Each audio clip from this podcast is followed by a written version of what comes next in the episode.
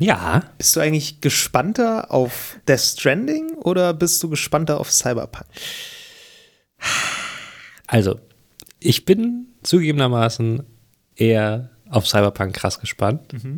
Einfach, weil ich es einfach, also nicht, weil ich jetzt irgendwie, also ich will es einfach nur spielen. Weil, Weil ich, du Fan des. ich bin Fanboy, ja. Also, wissen wir ja. Ich weiß ja, aber, ja, ich habe jetzt gar nicht so, ich bin jetzt gar nicht so krass neugierig, wie das alles so, also ich, ich habe eine gewisse Vorstellung davon, aber ich kann es kaum erwarten. So bei Ja. Death Stranding, da glaube ich, das wird früh genug kommen Ja, und sich mir früh genug erschließen, was da passiert. Insofern, ja. ja. Oder auch nicht. Man weiß es nicht, was sich da erschließen wird. Genau, vielleicht erschließt das sich auch gar es Ja, so ja, genau. Ähm, ja, wir wollen speziell noch, natürlich heute über diese beiden Spiele sprechen, Ja. äh, die uns ja jetzt schon seit ein paar Jahren tatsächlich begleiten. Kann man tatsächlich so sagen, ne? Ja. Und ähm, wir haben hier ja auch schon mal in einer Folge über Vorfreude und Hype und sowas gesprochen, Ja. aber dann eher so ein bisschen theoretisch. Ja.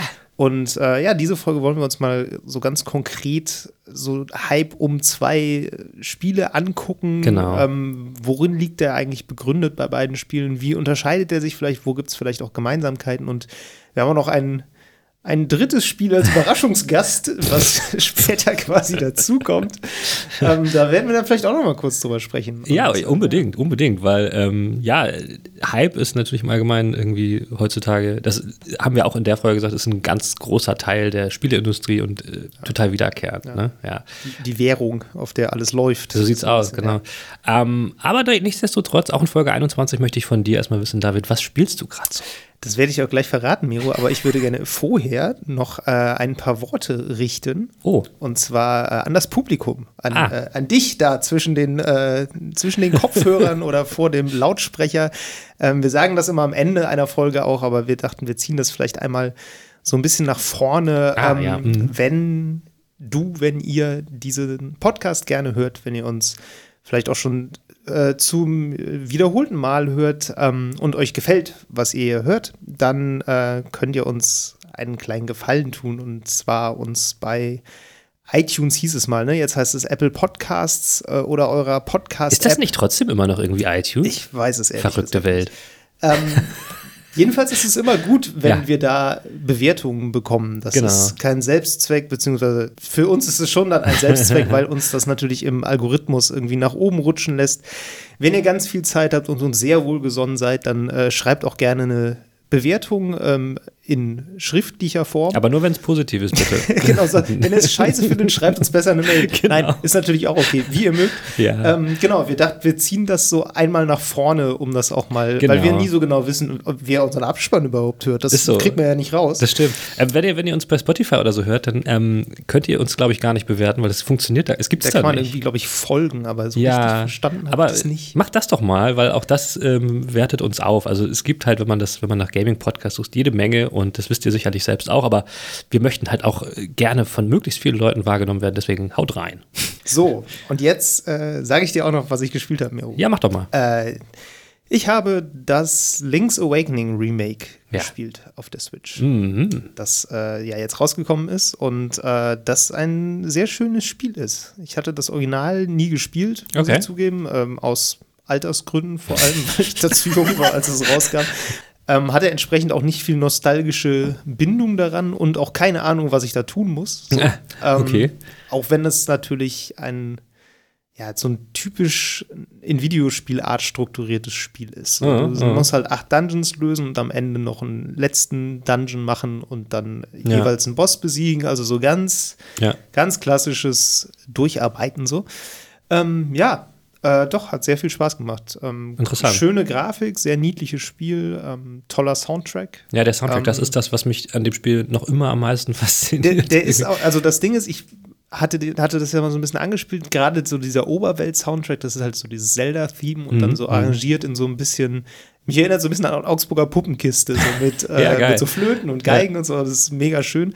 ähm, ja, also nicht jeder Soundtrack-Teil ist super krass. So gerade in den Dungeons ist es halt auch viel einfach so Mutmusik, die sich dann auch sehr schnell wiederholt und dann auch Mhm. Ja. manchmal so ein bisschen mühsam wird. Aber gut, das Oberwelt-Theme ist auf jeden Fall toll und da sind noch einige andere Sachen noch echt schön arrangiert und so. Also das ist echt ein, Cool. ähm, echt ein cooles Spiel. Das, ich glaube, wenn man es schon mal gespielt hat, ist man sehr schnell durch. Ich habe auch Ich Ja. habe es am Wochenende, an einem Wochenende gespielt, habe mir auch so eine Komplettlösung dazu geholt, wo ich dann immer reingeguckt habe, wenn ich fest saß, weil man sitzt Mhm. halt doch recht schnell irgendwie fest, so, Ja. weil es, es lenkt einen halt nicht so wahnsinnig viel. Ja, das man ist ist, halt- heute anderes ja. gewohnt. Ich habe das halt früher, ich habe es tatsächlich damals gespielt, als es, oh, weiß ich nicht, auf welchem System das war. War das eine, ist es ein NES-Spiel noch? Nee, gewesen? das kam aus dem, auf dem Gameboy raus. Ja, okay, dann war das da. Da habe ich es gespielt und ähm, mich da nicht so lange dran äh, aufgehalten, weil ähm, ich war damals nicht in der Situation wie viele andere, die halt nur dieses eine Game hatten und das deswegen sozusagen durchgezogen haben. Ich habe damals schon, äh, haben, haben die Kinder auf dem Schulhof dann halt diese Gameboy-Module getauscht und habe ich halt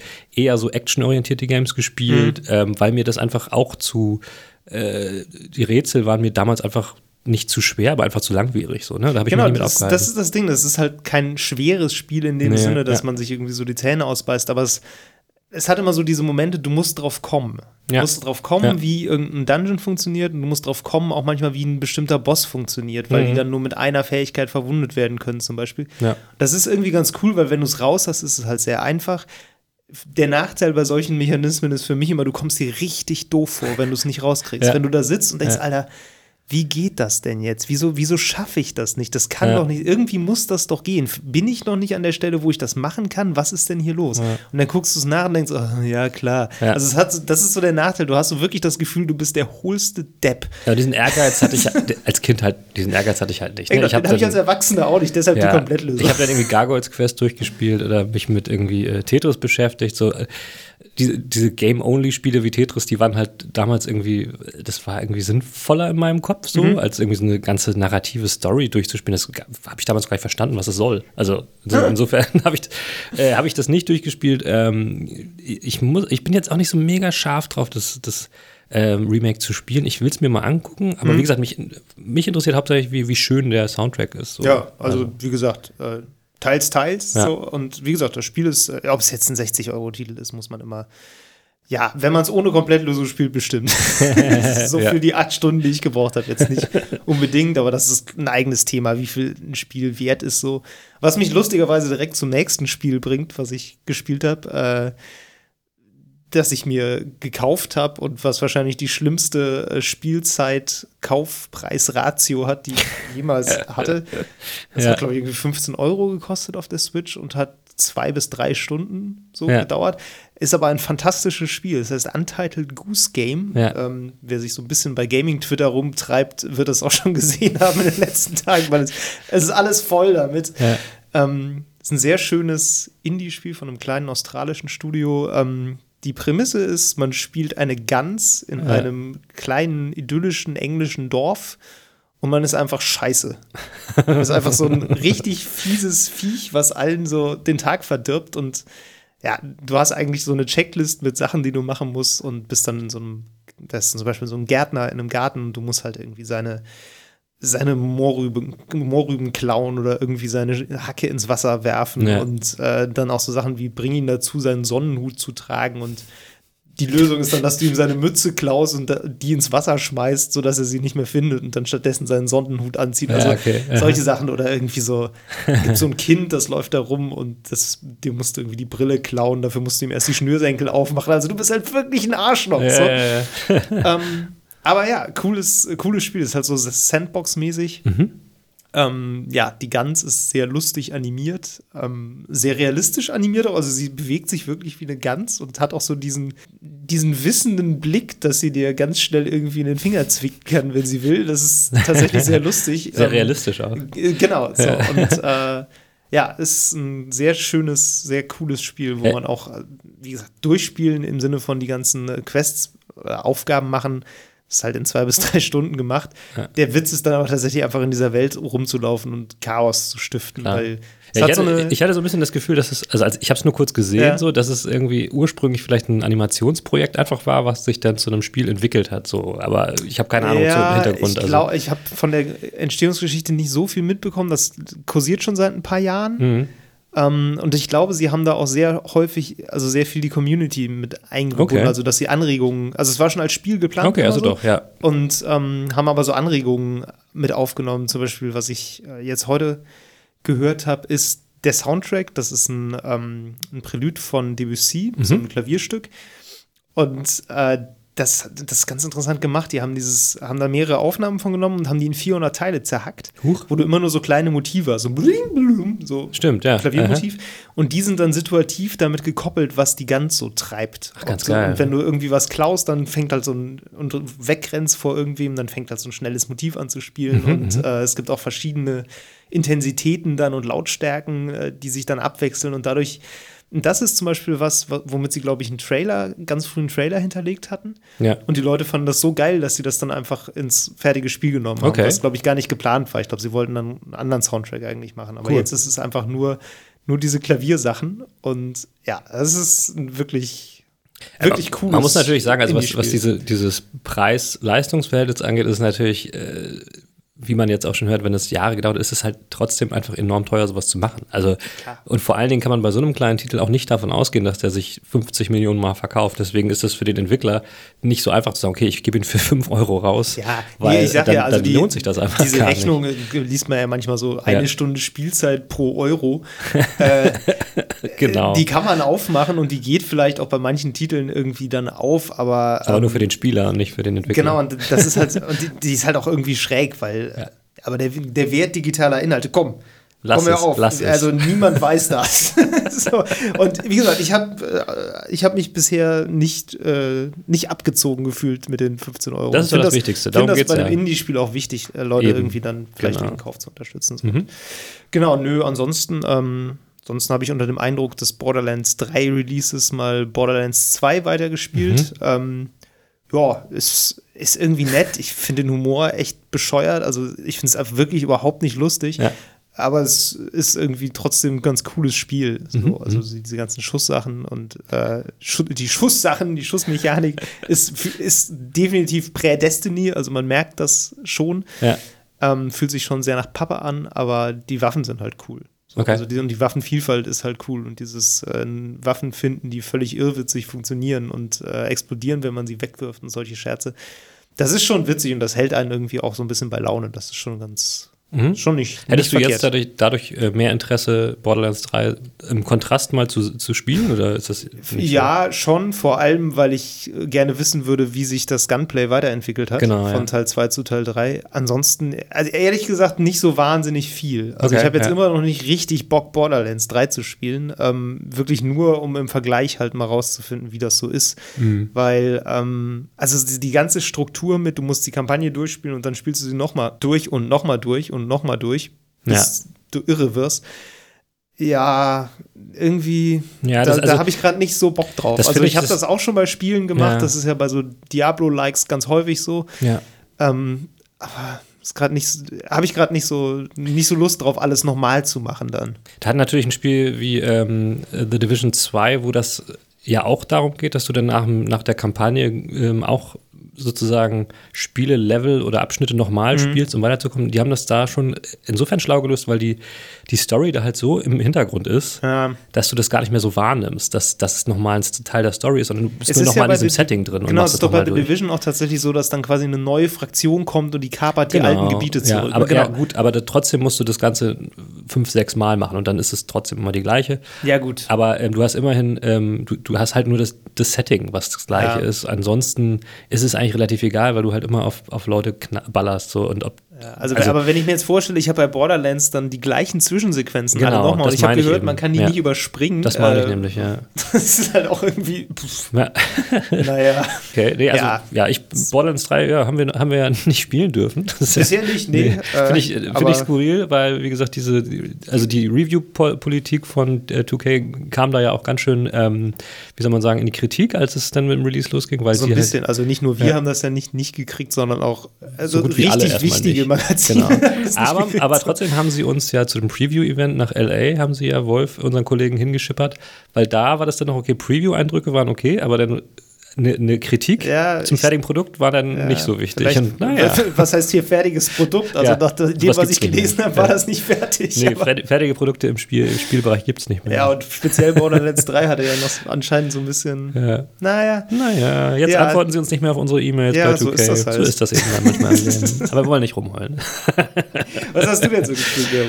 Ähm, ja, also ich habe äh, in erster Linie, ich habe äh, Control durchgespielt ähm, und bin äh, bis zum heutigen Tage äh, mindblown, was das Ganze angeht. Ähm, grandioses Spiel. Ähm, ich finde es einfach bombastisch. Ich ja. fand es toll gemacht. Ich fand die Ideen toll, die da drin waren. Ich fand die Geschichte, ne, die Geschichte fand ich die Geschichte toll muss ich sagen, fand die Geschichte an sich fand ich jetzt gar nicht so mega krass, aber mhm. die ganze Umsetzung des Ganzen ist, ist super und ähm, ähm, ich habe da auch schon kurz angedeutet dir gegenüber, weil du es ja noch nicht gespielt mhm, hast. Ähm, Aschenbecher-Labyrinth, merk es dir, es ist geil. ähm, nee, vor allen Dingen, was das Ganze angeht, fand ich sehr cool, wie das Spiel mit Musik umgeht. Das, Musik wird sehr pointiert eingesetzt, mhm. weil ähm, es oft halt auch nichts zu hören ist. Und dann in bestimmten Abschnitten kommt dann halt mal Musik und das, das fällt dann halt total raus. Das fand ich einfach geil. Also das kann ich nur jemand, jedem empfehlen. Ich weiß nicht, ob das auf Konsole so geil ist, das Spiel. Ähm, ja, es äh, hat, glaube ich, sehr technische Probleme. Genau, oder? wegen der ganzen Technik dahinter. Aber es ist definitiv ein Controller-Spiel. So, ich habe es am Anfang mit Maus und Tastatur gespielt mhm. und habe dann aber schnell gemerkt, so wenn je mehr so Fertigkeit man da bekommt, ähm, desto eher braucht man einen Controller. Das ist einfach ja. dafür gemacht und das merkt man auch, dass es da, dafür entwickelt wurde. Ähm, also Control, super geiles Game, kann ich nur empfehlen. Mhm. Mit Controller. Mit wie es im Namen schon steht. genau. Dann habe ich ähm, ein bisschen The Search 2 gespielt. Ah. Ähm, Sequel von ähm, einem deutschen Entwickler, ähm, Deck 13. Ich hatte den ersten Teil. Sci-Fi Dark Souls, ne? Genau, es ist ein ja. Science-Fiction Dark Souls. Mit so, es geht um Cyborgs, also du, du bist am Anfang normaler Mensch im Spiel, rennst so rum, Dark Souls-mäßig, ähm, es ist irgendwas komisches passiert in einer Stadt, in der du bist, du weißt nicht was. Mhm. Das war im ersten Teil auch schon, den ersten habe ich auch ein bisschen gespielt. Und ähm, ja, äh, alle sind irgendwie komische Cyborgs geworden und äh, der, der Pitch von dem Game ist, dass du halt äh, mit deinen Hackewaffen äh, bestimmte Körperteile immer ähm, anvisierst. So, und mhm. wenn du ähm, zum Beispiel ein neues ähm, Replacement für deinen Arm brauchst, dann äh, visierst du halt immer Arme an und dann kannst du dir so diese kybernetischen ähm, Systeme irgendwie immer weiter zusammen, ähm, okay. zusammenholen. Und äh, ansonsten hat es halt typische Dark Souls-Mechaniken. Du hast keine, du hast eine Karte, aber die ist nur in der Welt irgendwie auf auf Wegweisern oder so drauf, so, mhm. auf, so auf so Schildern. Mhm. Ähm, aber ansonsten halt äh, total ähm, ausdauerbasiertes äh, Kampfsystem ähm, mit so Dodges und, und so weiter und so fort. Ist, was das angeht, finde ich das gut gemacht. So, mhm. also, also das funktioniert gut. Aber ich habe anhand des Games einfach gemerkt, ich bin wirklich kein Souls-like-Spieler. Ich mhm. Ah, ich, ich probiere es ja immer wieder. Ne? Ja. Bloodborne habe ich sehr gerne auch relativ viel gespielt. Ähm, Dark Souls habe ich angefangen. Ähm, und äh, The Search 1 habe ich, wie gesagt, auch ein bisschen gespielt. Aber äh, letztlich frustriert es mich dann doch immer mehr, als dass ich dann Spaß empfinde beim Spielen. Mhm. Sekiro habe ich ja auch nur wenig gespielt. Ähm, Darum habe ich mich jetzt erstmal entschlossen, das nicht weiter zu spielen. Ich glaube tatsächlich, Souls-Likes sind auch eher was für, für, für Spieler, die damals wie bei Zelda halt nur eins haben und das dann lange, lange spielen, sich dran abarbeiten. So. Ich habe einfach ja. zu viel Auswahl. Ja. Ähm, ja, klingt, ja, ich klingt scheiße, aber ich ja, habe zu viel Auswahl, um, um mich daran, da so drin festzubeißen. Das ist, glaube ich, was, was auch zukünftig, so wenn so Sachen wie Game Pass und so immer mehr werden, mhm. für solche Spiele zum Problem werden kann, so, weil, weil die mhm. Zielgruppe weiter schrumpft also reine Theorie ja. von mir. Es gibt natürlich viele Liebhaber von solchen Sachen. Und ich glaube, für viele Leute ist es auch so ein bisschen diese, diese Selbstüberwindung und das selber schaffen. Ne? Also das ist auch so ein, Klar. Was, was, was ich persönlich auch gar nicht so sehr habe, was ich aber verstehen kann, dass Leute dann so ein bisschen da den Reiz drin sehen. Ich kann so das total sich da reinbeißen. ich habe nur das Gefühl, wenn ich unsere so. Gesellschaft anschaue, dass Selbstdisziplin nicht unbedingt ein Thema ist, was bei uns immer weiter wächst. nee, aber vielleicht, weil die alle beim Computerspielen draufgehen. Mag sein. Nee, deswegen, also, äh, ja, The Search ich glaube, es ist ganz gut, obwohl es, also optisch muss ich nochmal sagen, äh, gefiel es mir überhaupt nicht. Es sah mhm. richtig Last Gen aus, so anfangs. Vor allen Dingen, wenn die Leute noch nicht so Cyborgs sind mhm. ähm, und du die Menschen dahinter siehst, es sah fürchterlich aus. Okay. Ich glaube, je mehr roboterartiger du wirst, desto weniger fällt es auf. Ähm, aber ansonsten, glaube ich, funktioniert das Spiel ziemlich gut. Aber ja, ich habe hab mich dann erstmal irgendwie so dagegen entschieden. Ja, äh, ich kenne das Problem total. Ja. Ich habe auch Dark Souls ja mal probiert und pff, habe ja. wirklich so ein, wirklich nach drei, vier Stunden echt liegen lassen, weil ich da, ich habe hab einfach keine Lust. Ich hatte einfach keine Motivation mehr, mich irgendwie ja. da, das nochmal zur Hand zu nehmen. Äh, so. Genau, also die das erste Spiel, was ja. so in die Richtung geht, wo, wo ich Bock drauf hatte, war irgendwie Dead Cells und dann Hollow Knight. Ja. Was ich halt wirklich dann viel gespielt habe. Und das, das hat es irgendwie geschafft, mich zu motivieren. Ja. Mich auch immer wieder dahin durchzuschlagen. Ich weiß nicht, ob das eine Frage der Perspektive ist. Also, ob ich einfach mit der 3D-Perspektive ja. ein Problem habe und hm. einfach dieses, also bei 2D kannst du nicht so gut daneben hauen. Also, vielleicht ist, ist die dritte Dimension für mich zu viel. Ich Ey, das kann, kann das kann es sein. Arbeiten. Das kann es sein. Dann ist es natürlich so, dass so das typische Souls-like hat, hat immer so einen leichten Horroreinschlag. Da bin ich Ja, auch schon nicht so empfänglich stimmt, da für. bin ich auch raus. The Search hat immerhin Science Fiction, aber auch noch irgendwie so sehr düster, creepy. So. Und das ist vielleicht auch was, wenn es ein bisschen fröhlicher wäre, so vielleicht würde ich das dann anders Vielleicht musst du spielen. mal Ashen ausprobieren. Ja, das, das, habe ist ich dieses gehört. äh, ich nicht, Xbox Exclusive. Ist, ist, ja, glaube ich, nicht mehr Xbox Ex- Exclusive, wenn ich Kann mich sein, täusche. es gibt stimmt, das kommt auch auf Switch jetzt. Ja, Ähm, und auf PS4 wahrscheinlich auch. Aber das, äh, das ist ja so ein bisschen ja. ähnliche Mechanik, aber vom ganzen Feeling her so ein bisschen hoffnungsvoller und schöner und oder Code Vein, da habe ich Ja, eben noch der drüber Code Vein ist mir zu anime-mäßig, weil da komme ich dann nämlich gleich zum nächsten Spiel. Ich habe ich hab angefangen, äh, ähm, ähm, Fire Emblem Three Houses zu Ah, spielen. schöne Überleitung. Ne? Das hat mich total daran erinnert, als ich über Code Vein nämlich gelesen habe. Ja, ähm, weil ich habe so viel Positives darüber gehört. Ähm, ich wollte es dann auch mal spielen. Ich habe es dann auch ganz äh, netterweise von Nintendo bekommen. Und ich werde es auch, ich habe es jetzt echt noch nicht lange gespielt. Ich habe jetzt vielleicht zwei, drei Stunden gespielt, also ganz wenig. Ähm, ich werde es noch länger spielen. Äh, äh, es ist Ja, sehr 30 Stunden mindestens, ja, ne? Es ist sehr viel Laberei, sag ich mal so. Äh, Es scheint mir hauptsächlich um Laberei zu gehen. Ähm, Ja. Und das ist das, was mich an so Anime-Geschichten schon mal meistens nicht so richtig reizt. Das Kampfsystem war soweit ganz cool, aber das kommt halt wenig vor, weil du die meiste Zeit laberst. Ja. Du kannst ja sogar während der Kämpfe mit deinen Kollegen labern. äh, ähm, ja, ich, ich, ich behalte dich auf dem Laufenden, aber bisher hat es mich jetzt noch nicht so richtig gekriegt. Ich bin auch gespannt, es geht ja sehr stark Richtung Dating Simulator. Ja. Ähm, ich finde es jetzt schon ein bisschen creepy, wie da die Leute miteinander umgehen. Wenn es nachher dann richtig sexuell wird, dann gucke ich mal, wie lange ich dabei bleibe. Vielleicht wird es das einfach nicht, sondern es erschöpft sich einfach in so ständigen Andeutungen. Ja, was noch schlimmer wäre, das stimmt. Ja. Naja, also jedenfalls mache ich das. Und dann habe ich mich ähm, ziemlich viel beschäftigt mit, ähm, wie du vielleicht auch mitgekriegt hast, als Android-Nutzer iOS 13 ist raus und ähm, das, ähm, das hat da- dazu geführt, es sind jetzt Xbox und PlayStation 4 Controller mit iOS-Geräten erstmals koppelbar. Und das, Highlight der letzten Monate. Ey, ich habe ich Nee, Mist, äh, ohne Mist, ich habe jetzt so viel mit denen rumprobiert, weil ich habe auch ein iPad und so, und ich habe jetzt immer geguckt, was kann ich mit was mit, mit was verbinden und was kann ich so spielen. Ich habe ja dann immer im PlayStation Remote, also PlayStation 4 Remote Play benutzt, das ist so eine App, mit der kann man quasi seine eigene PlayStation auf ähm, auf sämtliche Geräte streamen, übers WLAN und dann halt woanders spielen. Das ist natürlich, wenn meine Frau irgendwie sich eine Serie auf dem Fernseher anguckt, ich habe Bock, irgendwas zu zocken, ist das super geil. Und ähm, mit einem Controller ist es natürlich noch viel geiler, weil auf iOS-Geräten ging das bisher nur mit Touch-Controls, was gar nicht klar geht. Ähm, und dann habe ich auch mit, ein bisschen mit Shadow rumprobiert. Ähm, ähm, Cloud Gaming Rechner halt genauso jetzt nutzbar mit solchen Sachen. Äh, Und das fasziniert mich enorm. Das ist ein äh, kleiner Schritt für die Technik, aber ein riesiger Schritt für, für, für Gamer als solche. Muss man mal so, ich gebe euch jetzt den Hörern, Hörern das jetzt nur mal mit. Macht euch mal Gedanken über, was das ermöglicht, wenn ihr mit einem Tablet ganz normalen Controller benutzen könnt und darauf Konsolen oder PC-Spiele spielen könnt. So, das war's. Mehr will ich gar nicht sagen. Ich verweise auf deinen Twitter-Account, wo dieses Video ist, wo du mit einem Xbox-Controller auf deinem iPhone deine Playstation bedienst. Geil, oder? Geil, oder? Eigentlich sollte man da fast schon wieder ein Spiel drüber machen. Welche Geräte kann man mit welchen Geräten bedienen? Und du musst Ja. die so zusammenschalten und musst so Adapterwege Das ist ein finden. Lifehack, ich sag's dir. Also, Sehr gut. Ähm, das, damit habe ich mich ein bisschen beschäftigt und ich werde jetzt ein bisschen ähm, mal gucken, was Apple Ar- Arcade so kann. Das habe Mhm. ich jetzt heute erstmals ausprobiert. Mal sehen. Das äh, ist jetzt mein nächstes Projekt, sag ich mal Bin so. gespannt. Du wirst nächstes Mal hoffentlich mindestens 50 der 100 Spiele durchgespielt haben Ja. und von jedem einzelnen berichten. Ja, ich, ich tue mein Bestes auf jeden Fall. Gut, okay, soweit so, soweit dazu. Dann lass uns doch jetzt direkt mal über Hype in Games sprechen. Ja.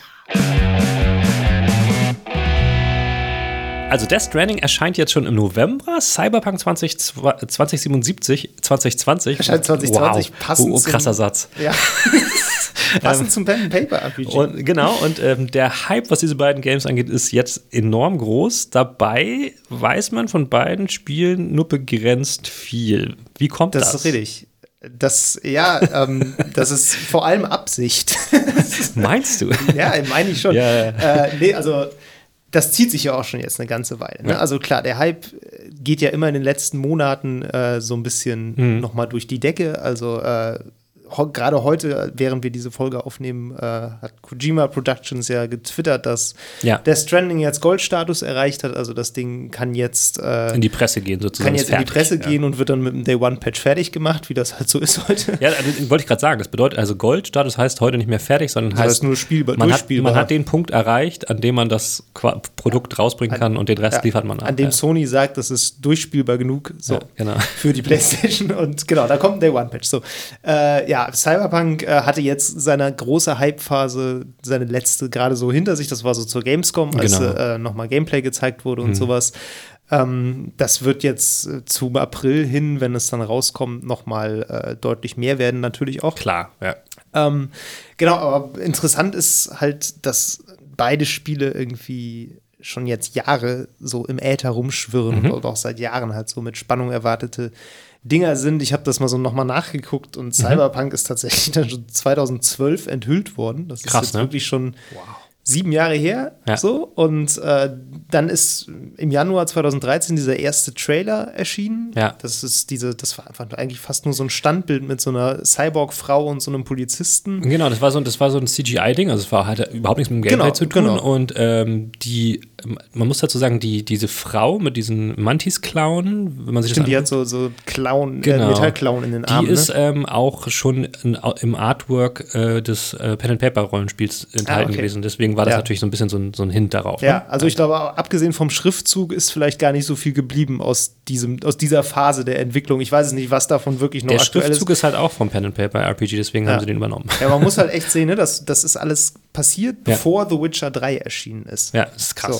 So. Ja. Und das ist halt interessant, weil äh, ich glaube, The Witcher 3 kam ja dann 2015 und äh, hatte dann ja auch noch DLCs und Ja. so. Und eigentlich hat sich CD Projekt Red ja vor allem mit The Witcher 3 diesen Namen gemacht. So Genau. Als äh, krasses Rollenspielstudio, was irgendwie jetzt riesigen Aufwand Mhm. in Quest reinsteckt, wo Quests irgendwie eine krasse Bedeutung haben und äh, wo das Narrativ halt gut funktioniert, weil The Witcher 1 und 2 ja, also ich glaube, ich habe beide mal so ein bisschen gespielt und es ist schon, das ist schon cool, aber Mhm. Ja. die waren jetzt gerade auch spielerisch teilweise schon sehr roh. Ich habe zwei gespielt, aber auch nicht durch. Ja, also so diesen, diesen Kult-Hype und diesen Ruf als ja, Ja. die neuen BioWare so ein bisschen, nachdem BioWare ja dann irgendwann auch in Ungnade gefallen ist bei Ja. Rollenspielfans so.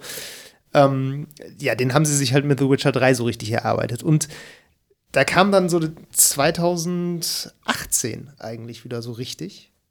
Dann neu, wirklich mal Gameplay zu Cyberpunk und seitdem läuft das Ding. Halt. Das, und, ja, und zwar und wie. So, also, und wie? So, dann kam auch diese geschmiert. ganze, diese ganze Ästhetik kam dazu und äh, die, diese ganzen Zusatzinfos Ja. rund um das Spiel und was das überhaupt so wird. So, das ist so der eine Punkt, Mhm. das, die eine Hälfte des Hypes so. Und wenn man sich jetzt Death Stranding auf der anderen Seite anguckt, das hat halt eine ganz andere Geschichte, aber einen sehr ähnlichen Hype-Rhythmus oder so einen, den Aufbau. Ne? Also das ist 2016 auf der E3 enthüllt worden und hat halt einen ganz anderen Hintergrund. Du hast, da- hast halt Kojima, Metal Gear-Schöpfer, irgendwie Ja. Mitbegründer des Stealth-Genres so. Ähm, der hatte vorher noch diese fiese Geschichte mit Konami, wo dann irgendwie eher so unehrenhafter Entl ja, nicht, nicht unehrenhaft, wurde. also ja, also eigentlich, das hat halt einfach nicht funktioniert zwischen denen Ja. so. Und äh, das stand so im Hintergrund und er hatte dann irgendwie ein neues Studio und alle erwarteten dann halt so von ihm jetzt so das nächste, den nächsten Geniestreich in Anführungszeichen so, ähm, weil er halt für so experimentellen Kram bekannt ist und dafür immer irgendeinen abgefahrenen Kram zu machen. Ja.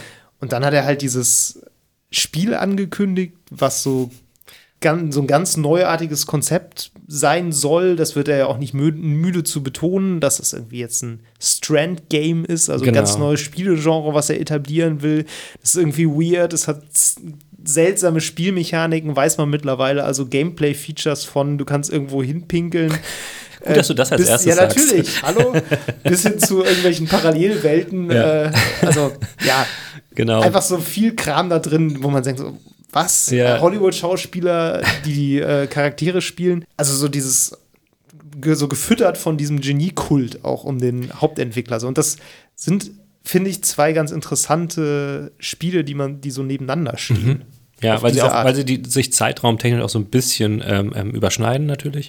Genau. Ähm, ich, genau. ich würde trotzdem sagen, dass, dass ähm, also es gibt, gibt auch Parallelen. Zum Beispiel ist ja, ich meine, gut, Kojima ist als Einzelperson so ein, so ein, so ein Genie-Ding, aber ähm, CD Projekt Red wurde trotzdem als Studio, als solches auch als so ein so eine Genie-Persönlichkeit irgendwie wahrgenommen, nach The Ja, Witcher 3 ja, das zumindest. stimmt.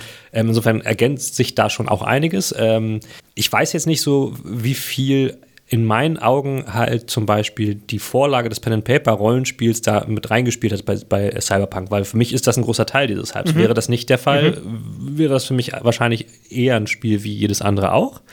Äh, beziehungsweise der Hype hätte sich dann wahrscheinlich bei mir erst später erschlossen, wenn ich gesehen hätte, was die da alles ähm, so reintun wollen. Also wie, wie reichhaltig diese Open World sein soll und so. Also viel, viel später. Mhm. Für mich war es deswegen vorher schon wichtig. Bei Death Stranding muss ich sagen, ähm, war der Hype eigentlich immer von dieser, von dieser Neugier angetrieben, was soll die Scheiße eigentlich? Ja. Ne? Also, weil, weil ja. du wusstest von Anfang an nicht, was, was macht er da für kuriose Sachen? Irgendwelche Babys in irgendwelchen Containern und äh, was, das, und was ist das überhaupt für ein Spiel? Also, was genau. macht man in diesem Spiel? Das weiß man ja bis heute nicht so ganz. Nicht also, so ganz. Mittlerweile genau. ja. kann man sich ein ganz gutes, kann man sich ganz gut vorstellen, dass es so ein Open World genau. Rumlaufspiel wird. So absolut, aber du weißt nicht, wie viel wirst du da kämpfen oder genau. wirst du überhaupt auf klassische Art kämpfen oder gibt es da ganz andere Mechaniken? Und genau, so. und viel wichtiger an dieser ganzen Death Stranding Story war nämlich irgendwie halt ähm, die Geschichte der, der Genese, würde ich mal sagen. Mhm. Ne? Also auch mit dem, was bei Kojima vorher passiert ist, mit, mit Konami etc., dass da ja auch zum Beispiel dieses, dieses PT, dieser Playable Trailer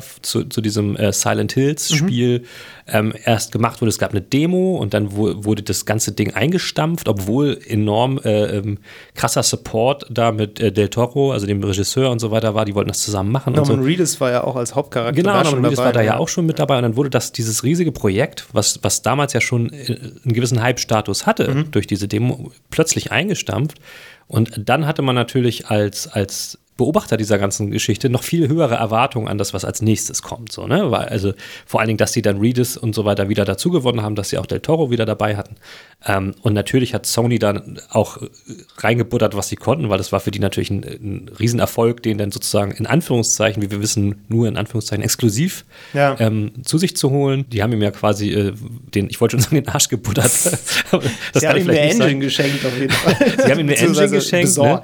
Ich also weiß noch, das ging damals um, dass, ähm, dass Kojima mit Mark Cerny, also dem, dem PS4-Ingenieur, also Hauptkonstrukteur, ja. um die Welt flog zu allen Sony-Studios, um sich dann eine der, der Engines auszusuchen ja, und dann halt ja. irgendwie bei Guerilla gelandet ist, die halt äh, Horizon Zero Dawn damit gemacht haben, die benutzt hat und eine eigene nochmal irgendwie draus äh, gemoddet hat. Ähm, und das sind halt Sachen, die, also das kann halt kein normaler Entwickler auf diese Ressourcen Das ist halt das Ding, ne? dass sowas kann, so eine Story kannst du auch nicht anhand von einem Studio, wie du eben schon sagtest, wenn CD Projekt Red, die werden ja auch so als Genie-Person quasi ja. ein bisschen wahrgenommen. Aber sowas ja. kannst du halt nur mit einer Einzelperson erzählen. Das, stimmt. das geht schwer anders. Ja. Und, ähm, Aber diese ganze Geschichte dahinter, die hat auf jeden Fall zu diesem Hype sehr stark beigetragen, weil man will jetzt wissen, wie geht diese Geschichte aus. Genau, du willst, du willst wissen, wird das Ding jetzt irgendwie wirklich das nächste große ja. Ding? Ja. Oder ist es halt einfach so, er hat sich komplett übernommen und es wird so ein, es wird vielleicht sogar ein gutes Spiel, aber es ist so sehr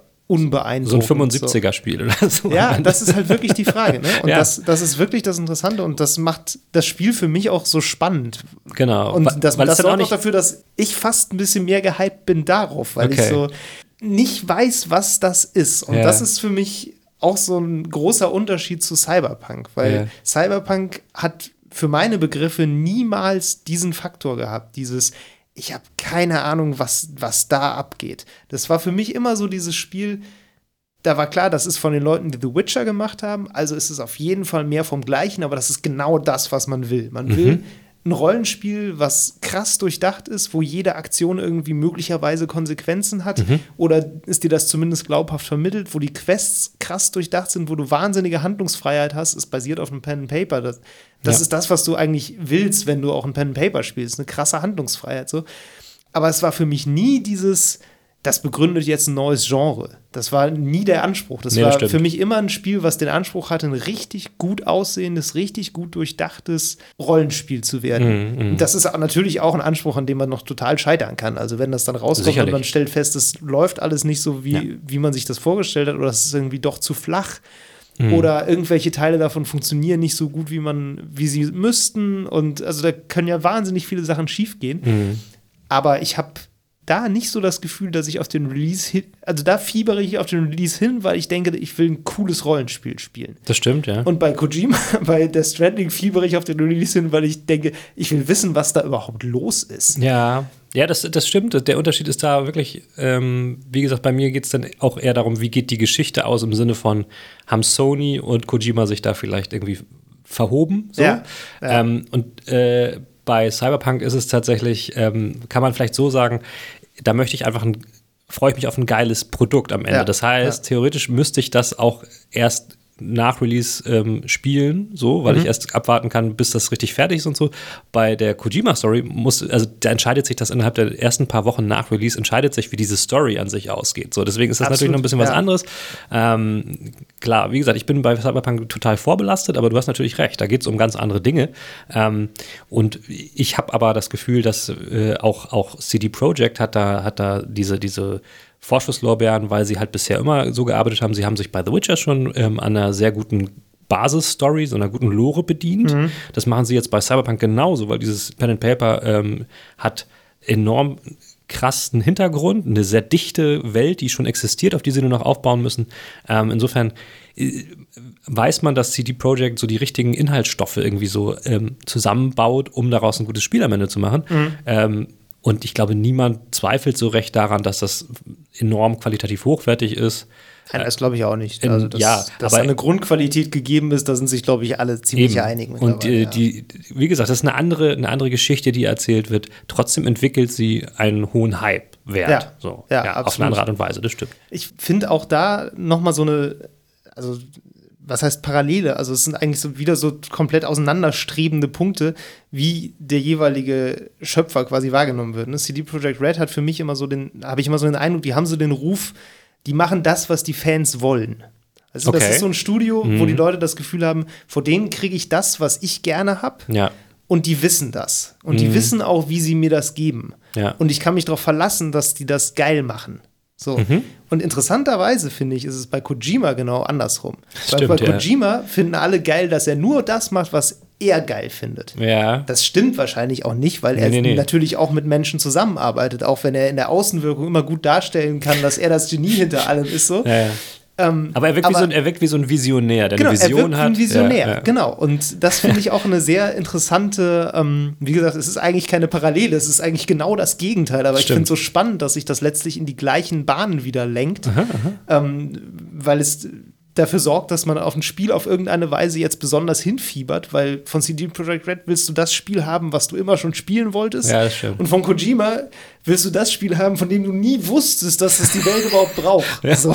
Das stimmt. Das ja. sind, klar, das sind jetzt total idealisierte Klar, weil Vorstellungen. keiner weiß ja, ne? wie die Spiele wirklich am Ende sind. Genau, das ist ja keiner das weiß das und natürlich ist das auch, also natürlich ist auch CD Projekt Red ein Konzern, der irgendwie äh, natürlich nicht immer nur das macht, was gut für Spieler in Anführungszeichen ist, vor allem weil die das ja selber eigentlich nicht wissen, was gut für sie ist, aber Ja. die sind auf jeden Fall in der Lage, das sehr gekonnt zu vermitteln und eben auch, die positionieren sich ja dann auch mal stark so gegen, gegen Lootboxen und gegen allen möglichen Ja. Kram, der von äh, Mikrotransaktionen und, und so, sowas.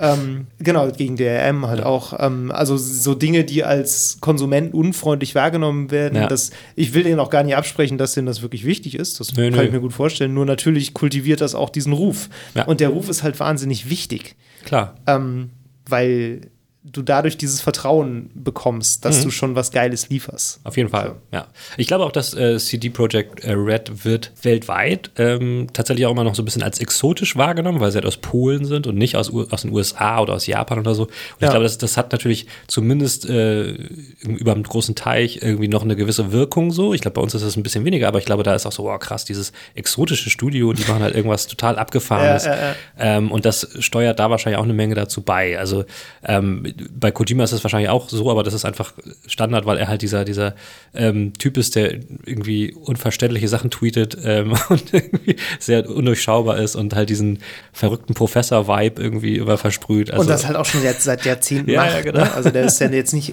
erst seit gestern dabei so und der Ja. hat ja schon immer so dieses dieses Autoren-Image eigentlich gehabt, Ja, was genau. im Videospiel ja immer noch eher selten ist. Ja. Also du hast ja, klar, wenn du so ein bisschen gräbst, dann findest du natürlich immer mal wieder Leute, wo dann ein Spiel wirklich an einer Person auch aufgehängt wird. Stichwort Control ist übrigens auch sowas. Dieser Ja. Äh, Sam Lake heißt er, glaube ich, Ja. ne? der ähm, eigentlich einen finnischen Namen hat, den ich nicht aussprechen kann, ähm, beziehungsweise lesen müsste.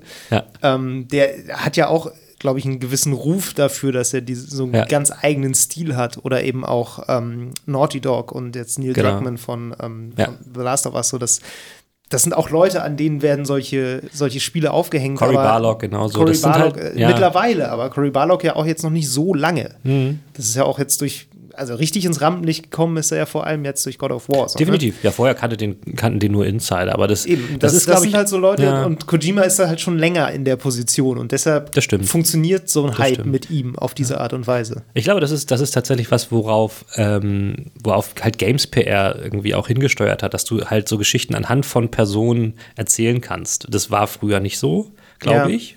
Ähm, und ähm, das ist halt bei CD Projekt Red auch nicht so. Da gibt es jetzt nicht so den, diesen, diesen Director oder so, der halt irgendwie im Vordergrund steht.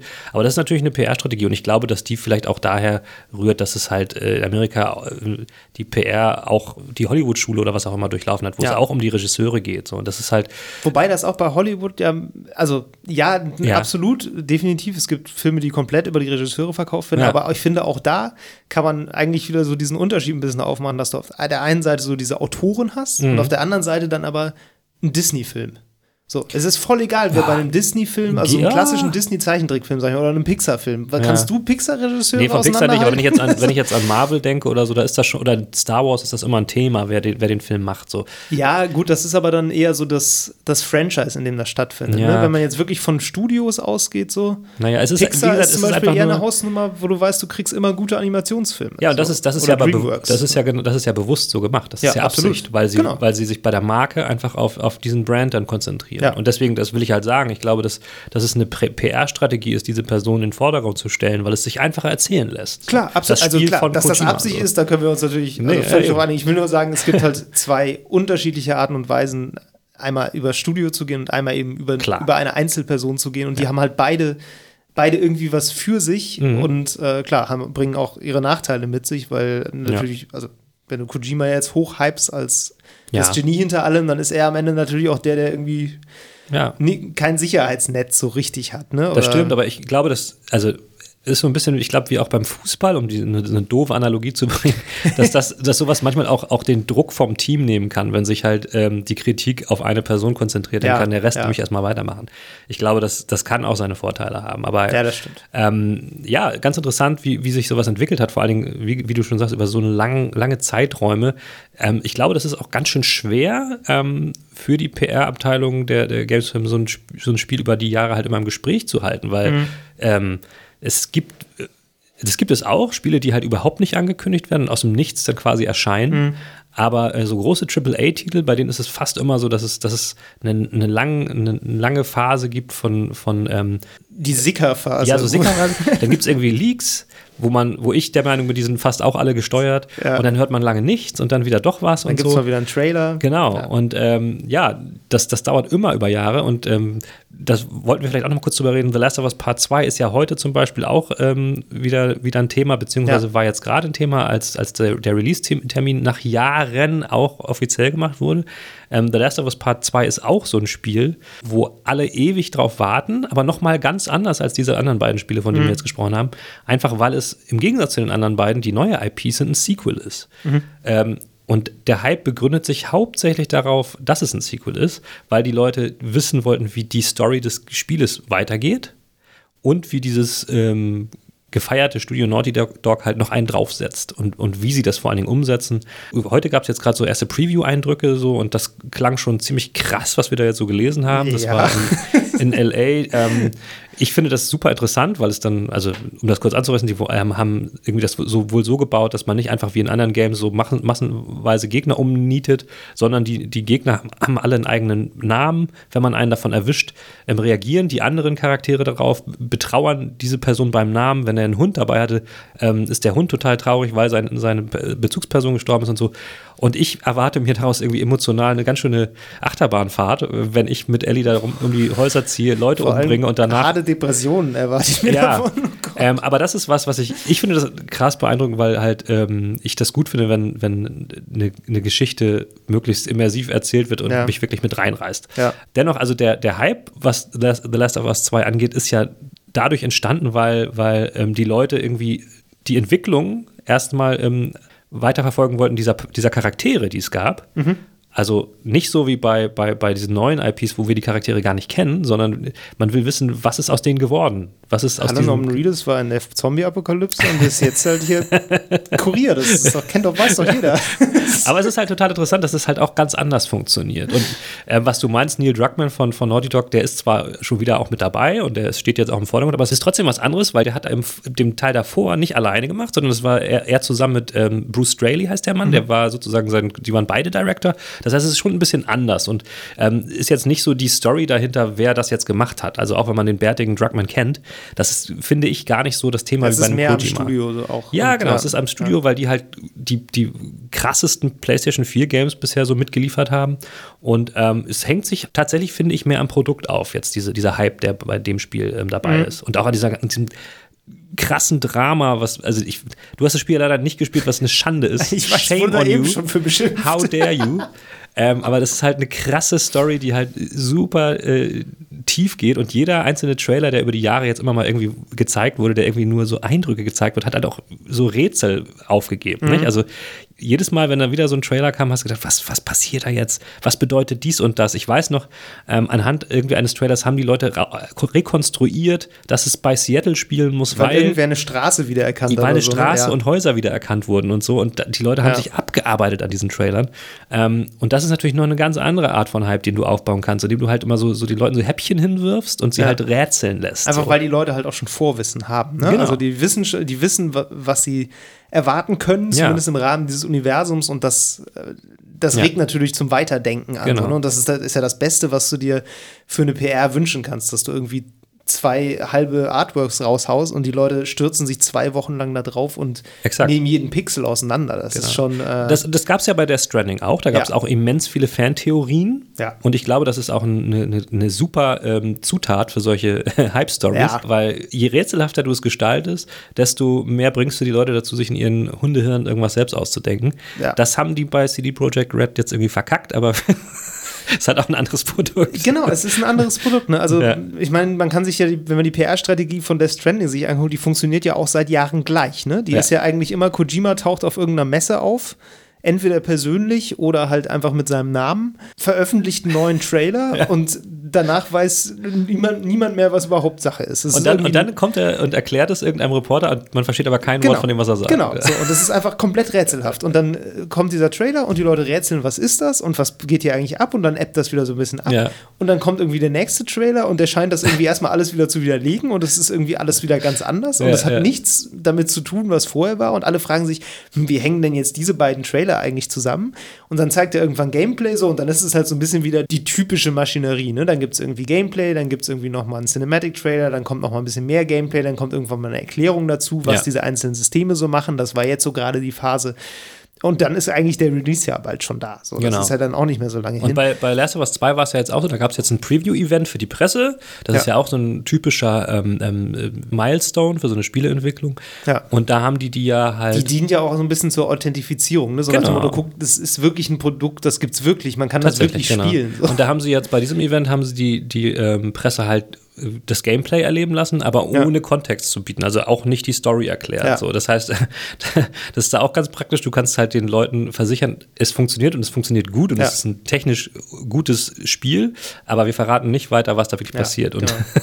das ist natürlich, das erwarte ich jetzt bei Death Stranding halt auch. Ich nehme mal an, weil der Release steht ja jetzt bald bevor, dass es von Sony da auch Events geben wird, wo wir wahrscheinlich dann auch eingeladen werden. Gucken und da, da werden wir wahrscheinlich auch ähm, Gameplay äh, präsentiert bekommen, ohne zu wissen, was da jetzt vor, also Ich bin mir nicht mal sicher, ob sie überhaupt Gameplay zeigen, also ob sie Leute das spielen lassen vor Ich glaub Release. schon, Ich, müssen sie. ich, ich weiß es nicht. Ich Doch. würde ihnen zutrauen, dass sie gerade bei dem Spiel das nicht machen. Weil, und, das, und dass sie dann vor allem Kojima vor die Kamera schicken, der irgendwie sagt, ja, nee, das muss man im Ganzen erleben und das äh, ja daraus schon jetzt eine gesagt, Stunde ja. zu zeigen, das ist Quatsch. Ja, das, also Stichwort Musikalben, wir hatten ja schon mal den Beyoncé-Drop und Ja, sowas, ne? ja. Es gibt, also das neue Tool-Album zum Beispiel ist jetzt erschienen. Äh, ich weiß nicht, ob du Tool eigentlich kennst. Ich weiß, dass es eine Band gibt, die so heißt, aber sie ist außerhalb meines sehr, Kosmos. Sehr wichtige, geschätzte Prog-Metal, Prog-Rock, Prog-Metal-Band, die jetzt seit 13 Jahren das erste Album rausgebracht haben, die auch immer so Ja. Als Genies gefeiert werden. Ne? So, die haben auch, äh, da gab es auch keine Rezensionen zu Ja. bis zum Release-Tag. Und dann konntest du das halt am Release-Tag hören. Oder eben nicht. Und, oder eben nicht. Und das haben wir alle, das hat alle dann erst gehört. Also ich glaube, auch Musikjournalisten haben das nicht vorher gekriegt. Ja. Das ist halt eigentlich auch selten. Meistens kriegst du Alben vorher.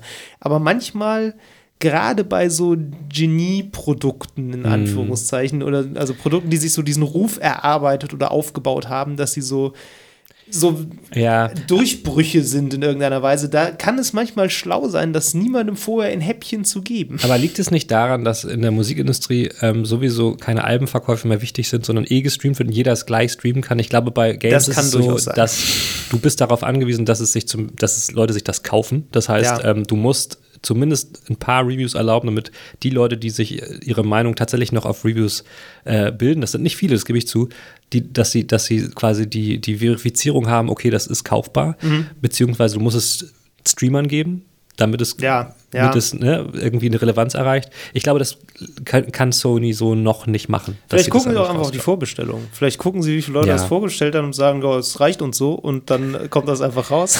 Also ich, ich bin relativ sicher, dass es dennoch ähm, ein Presseevent geben wird vor Ja, Release, wo, ja, wir es, wo wir spielen dürfen. Also da, bin- da, das denke ich schon, ja. Also bei Cyberpunk bin ich mir da zum Beispiel relativ sicher, dass das irgendwie Ja. noch mal vorher von Presse spielbar sein wird. Das war ja jetzt schon quasi eine Live-Demo auf der Gamescom auch. Ja, das, da funktioniert das auf eine Art schon auch ähnlich, Mhm. weil du auch diese ganzen Trailer immer hattest, aber da ging es, finde ich, immer weniger so um, natürlich weniger um das große Ganze, weil das große Ganze ist irgendwie klar. Du weißt, was du da kriegst. So. Das, Ja. äh, du kriegst so eine Art Cyberpunk-GTA in krass. Das Ja. ist zumindest das, was sie versprechen. So, also das ist das, wovon wir jetzt Stand Boah. jetzt so ausgehen. Ja, wobei ich glaube, es wird können. noch, es wird noch storylastiger als ein GTA, aber gut. Es ging, da ging es mir jetzt vor allem um Ja. Großstadt Open World. Okay, so, ja. ne? Also Mhm, mhm. dieses, dieser Aspekt. Ähm, klar, das ist weniger, ich glaube, es ist weniger Sandbox so, Mhm, und mehr einfach äh, Story gelenkt. So. Ja.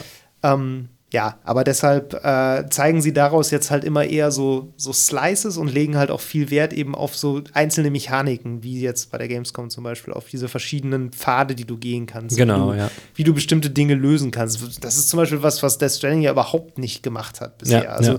die haben ja gar nicht irgendwie alternative Lösungswege oder sowas gezeigt, weil das Stimmt. für das Spiel auch einfach nicht so relevant ist. Wahrscheinlich. Vielleicht ist es das auch. Man weiß es nicht. Man weiß auch nicht, was dieser Multiplayer macht, den es Ja. ja auch noch geben soll. Ähm, ja, aber andere Herangehensweise, Ja. ähm, die wahrscheinlich trotzdem das gleiche erreicht. Oder Ja. offensichtlich das gleiche erreicht, weil wir über beide Spiele reden. Total, aber interessant auch vielleicht nochmal im Vergleich so, so Zei- vom Zeitraum her sind ja Cyberpunk und The Last of Us Part 2 zumindest im gleichen Quartal angesetzt zum Release. Äh, dennoch haben wir so Ja, nee, nee, eigentlich nicht. Also im selben Drittel, wenn ich mal klug scheißen wieso, darf. äh, was war das? April und April und Februar. beide sind im Frühling 2020 angesetzt. Und das ist, äh, finde ich, trotzdem interessant, dass sie relativ weit auseinander liegen, was, was so die, die, die, wie soll man sagen, PR-Strategie angeht. Also, Ja. ne, wir, hatten, wir haben jetzt das allererste Mal gehört von Gameplay, so von Last of Us Part 2. Es gab ein bisschen was zu sehen. Es gab, glaube ich, eine Demo zu sehen äh, auf YouTube, die waren, weiß nicht, zehn Minuten lang oder so vom Gameplay. Das war diese Stealth-Szene, wo man diese Genau. sehr ekligen Kills Ja. hatte und so. Ne? Genau, Ja, und wir haben jetzt das nochmal quasi verschriftlicht von, äh, von, von der Presse nochmal bekommen, Ja. die das selbst gespielt hat. Ähm, und von Cyberpunk hat man schon deutlich mehr Gameplay gesehen. So. Aber lustigerweise hat das noch niemand gespielt. Das also ist richtig, niemand genau. außerhalb des das meine ich ja. Studios, Und, genau, und das, das sind so zwei verschiedene Phasen, weil ich glaube, man, man passt sich natürlich auch so ein bisschen ab. Die, diese Spiele wollen nicht gleichzeitig Nummer eins in der Presse sein, weil Nee, es sich in die Quere kommt. So. Deswegen muss man immer auch schauen, ähm, so ein Ballett drumherum tanzen, wann wer jetzt mal darf. Das war ja ganz auffällig letztes Jahr, als Red Dead Redemption Ja, 2 rausgekommen genau. ist, als auf Alle haben die Fresse gehalten. Ja, alle ihre Spiele auch ins Frühjahr verschoben haben und niemand wollte damit konkurrieren, so, Ja. weil alle wussten es. Ja, sogar Call of Duty wurde schiefgehen. verschoben, Ja, was, was genau. krass ist so. Und ähm, deswegen, also Call of Duty ist jetzt auch so langsam im Anflug und ähm, auch Ja. da äh, war jetzt die große Beta-Phase, die ist jetzt vorbei und jetzt, Ja. boom, kommen die anderen raus mit ihrem Kram. Und das finde ich super interessant, dass es dann immer so, eine- so eine Art ähm, Wechselspiel gibt, weil alle auf ihren Slot warten. Ja, so ein bisschen schon, das stimmt. Gut, so Sachen wie, äh, wurde das jetzt schon für die Presse spielbar gemacht oder nicht, das kann natürlich auch so ein bisschen mit dem Entwicklungsstand und der Arbeitsweise zusammenhängen. Ne? Also ähm, ich bin kein Spieleentwickler, ich habe keinen wirklichen Einblick, wie man an so einem Spiel arbeitet dann, aber ähm, ich gehe davon aus, dass man das unterschiedlich angehen kann und dann unterschiedlich also unterschiedliche Stadien von Spielbarkeit erreichen kann, entweder früher oder später das zum wird, Release hin. Das wird so, vor ne? allen Dingen auch an unterschiedlichen Genres liegen. Also, Ja. dass du da ganz andere Stadien hast. Wenn du, wenn du ein Call of Duty rausbringst, dann brauchst du halt viel mehr, was weiß ich, Multiplayer-Beta und so ein Kram, Mhm. ähm, was du halt bei einem Last of Us Part 2 einfach nicht hast. Ja. Ähm, darum können die halt auch das oft so machen, dass solche linearen ähm, narrativen Abenteuer krass gepolished sind und dafür viel heftiger realistisch aussehen, teilweise im Detail, weil sie mehr Zeit haben, Zeit in Anführungsstrichen, äh, mehr, also sich mehr auf die Details konzentrieren können, als bei dem Spiel, wo du halt ähm, dann nochmal das Gunplay krass ausbalancieren Ja. musst, vor allen Dingen im Multiplayer. So. Also ja, ich bin auch kein Entwickler, keine Ahnung, aber ich, ich denke mal, das wird damit viel zu tun haben. Ja. Ja, wie gesagt, ich bin gespannt. Äh, ich, du bist vor allem gespannt auf Cyberpunk und hast richtig Bock Ich auf hab Bock Cyberpunk. drauf, ja. Ich bin, ich habe auch Bock drauf, bin aber gespannter auf Death Stranding. Ich denke mal, wir werden auch, wenn Death Stranding dann raus ist, definitiv eine Folge dazu machen. Ähm, Ja, das glaube ich auch. und mal drüber reden, ob sich der Hype jetzt gelohnt hat. Ja, ich bin halt, wie gesagt, ich bin nicht gar nicht so sehr gespannt darauf, das Spiel zu spielen, sondern mehr gespannt darauf, wie die Story ausgeht Ja. ähm, um Kojima. Das ist, es ist lustig, ne? Es ist wirklich, als würde man schon die ganze Zeit so eine Soap verfolgen, Exakt, wo ja. irgendwie. Ich meine große Theorie zu Death Stranding ist ja auch, dass alles, was jetzt bisher passiert ist zu dem Thema, alles Teil des Spiels ist. Aber vielleicht traue ich sonst Kojima da mehr zu, als ihm gerecht wird. Ja, definitiv. Ja, und ich bin halt auch gespannt, was, was dann aus meiner, aus meiner äh, Collectors Edition wird, die ich ja mal vorbestellt habe. Ähm, Stimmt, mit einem Baby drin. mit dem Baby drinne. ob, ich die, ob ich die gewinnbringend verkaufen kann oder sie noch auspacke, wenn ich das Spiel so gut finde, dass ich es behalten will. Ey, immerhin, ich habe das noch nicht erzählt, glaube ich. Ich habe meine Xbox One X äh, Scorpio Edition. Hab ich, Wenigstens diese Geschichte hat ein gutes Ende gekriegt. Die habe ich endlich verkaufen können. Zwar mit 100 Euro minus, aber ich habe sie doch noch verkauft bekommen. Ich lasse es mir eine Lehre sein. Ich werde keine, keine Konsolen Limited Editions mehr kaufen, um sie weiter zu verkaufen. Versprochen. Lasst es, äh, schreibt mit, keine gute Geldanlage. Definitiv nicht. Gut, alles klar. Dann vielen Dank fürs Zuhören. Bis zum nächsten Mal. Ciao. Das war Level Cap Radio Folge 21. Wenn euch die Episode gefallen hat, dann lasst uns eine gute Bewertung da und empfehlt uns weiter. Fragen, Kritik, Anregungen oder Spieletipps gehen bitte an levelcapradio at gmail.com.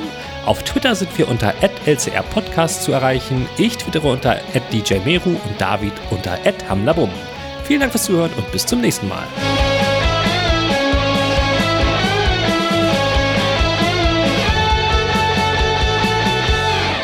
Wenn euch die Episode gefallen hat, dann lasst uns eine gute Bewertung da und empfehlt uns. Em, empfiehlt ist der Imperativ von empfehlen.